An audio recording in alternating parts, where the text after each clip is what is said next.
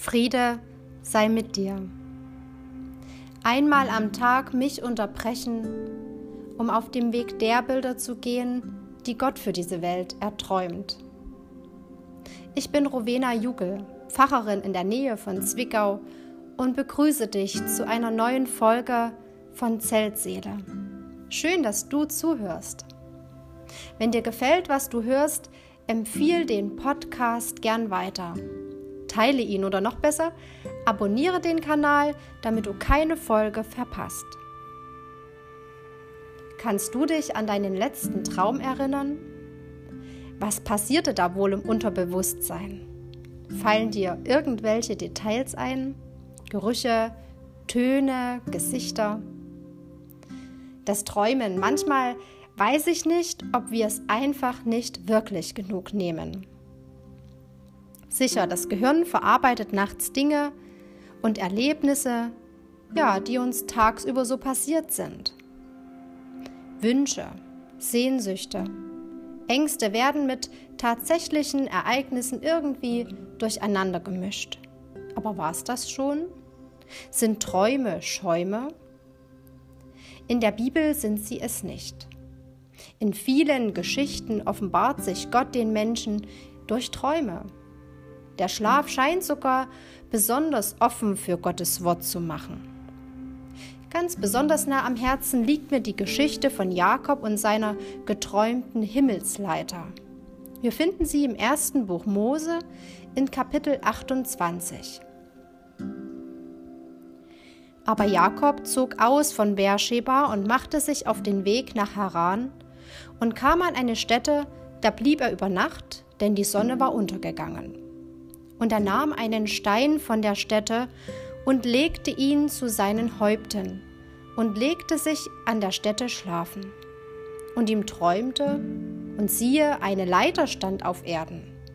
Die rührte mit der Spitze an den Himmel, und siehe, die Engel Gottes stiegen daran auf und nieder. Und der Herr stand oben darauf und sprach, Ich bin der Herr, der Gott deines Vaters Abraham und Isaaks Gott. Das Land, darauf du liegst, will ich dir und deinen Nachkommen geben. Und dein Geschlecht soll werden wie der Staub auf Erden. Und du sollst ausgebreitet werden gegen Westen und Osten, Norden und Süden. Und durch dich und deine Nachkommen sollen alle Geschlechter auf Erden gesegnet werden. Und siehe, ich bin mit dir und will dich behüten, wohin du hinziehst und will dich wieder herbringen in dies Land. Denn ich will dich nicht verlassen, bis ich alles tue, was ich dir zugesagt habe.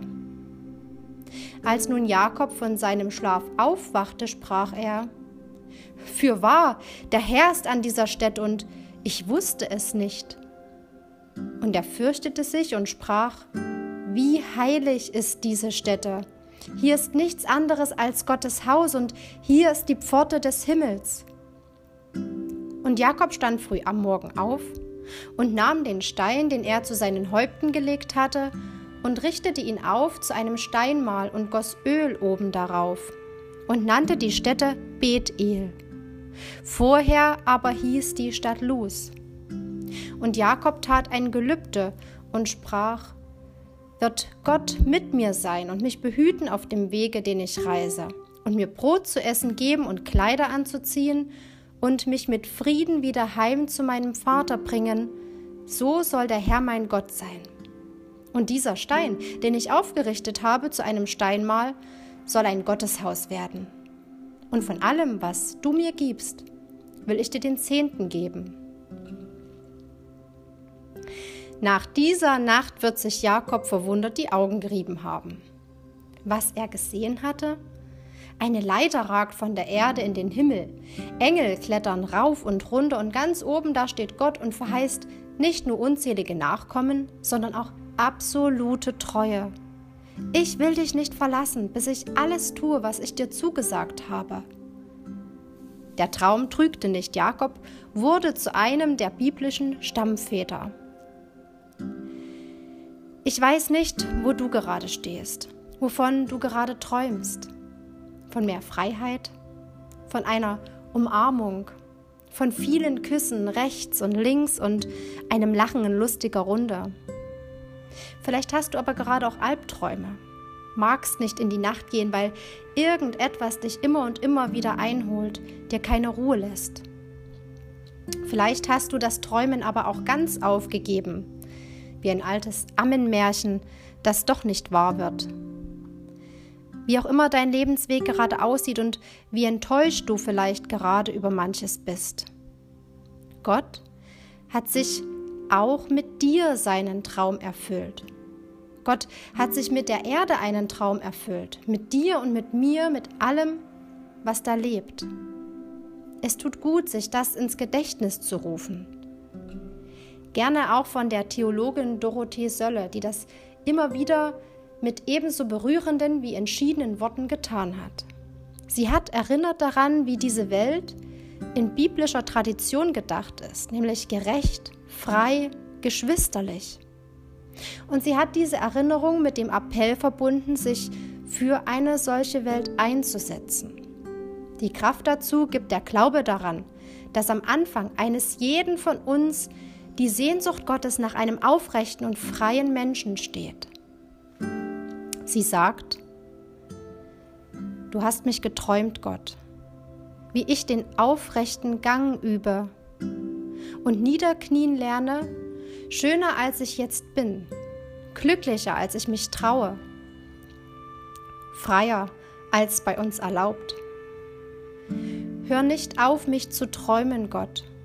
Ich will nicht aufhören, mich zu erinnern, dass ich dein Baum bin, gepflanzt an den Wasserbächen des Lebens. Und ich denke dabei an Jakob, den Mann aus dem Alten Testament, Jakob, der alles andere als ein Heiliger war. Was er erreichen wollte, das setzte er durch mit allen Mitteln. Er führte den Vater hinters Licht, er betrog den Bruder um seinen Segen. Ich denke, dass er in der Nacht in der ein Traum sein Leben veränderte, sein Haupt auf einen Stein bettete, dass das auch symbolisch gemeint ist. Es ist kein sanftes Ruhekissen, das Jakob sich verdient hätte. Nun lag er da, es war dunkel, und da geschah es. Der Himmel öffnete sich. Auf der Flucht in der Schuld fing für Jakob der Weg zum Himmel an. Er lag am Boden als Gott ihm zeigte, dass er an dem festhält, was er für Jakob im Sinn hat. Einmal wird es sein. Und Jakobs Blick, zuvor gefangen, weitete sich. Was er in der Nacht gesehen hatte, gab ihm Mut für seinen Weg und auch eine Perspektive. Als er dann erwachte, richtete er seine Schritte an der Wirklichkeit aus, die Gott ihm in den Himmel gemalt hatte. Jeder Schritt, das ahnte Jakob jetzt, brachte ihn seinem Ziel ein Stück näher. Ich glaube, er lief nun leichter, denn er wusste, er wusste um den Sinn seines Laufens. Der Weg, den Jakob weiterging, war deshalb ja noch lange nicht zu Ende. Jakob musste später noch einmal fliehen.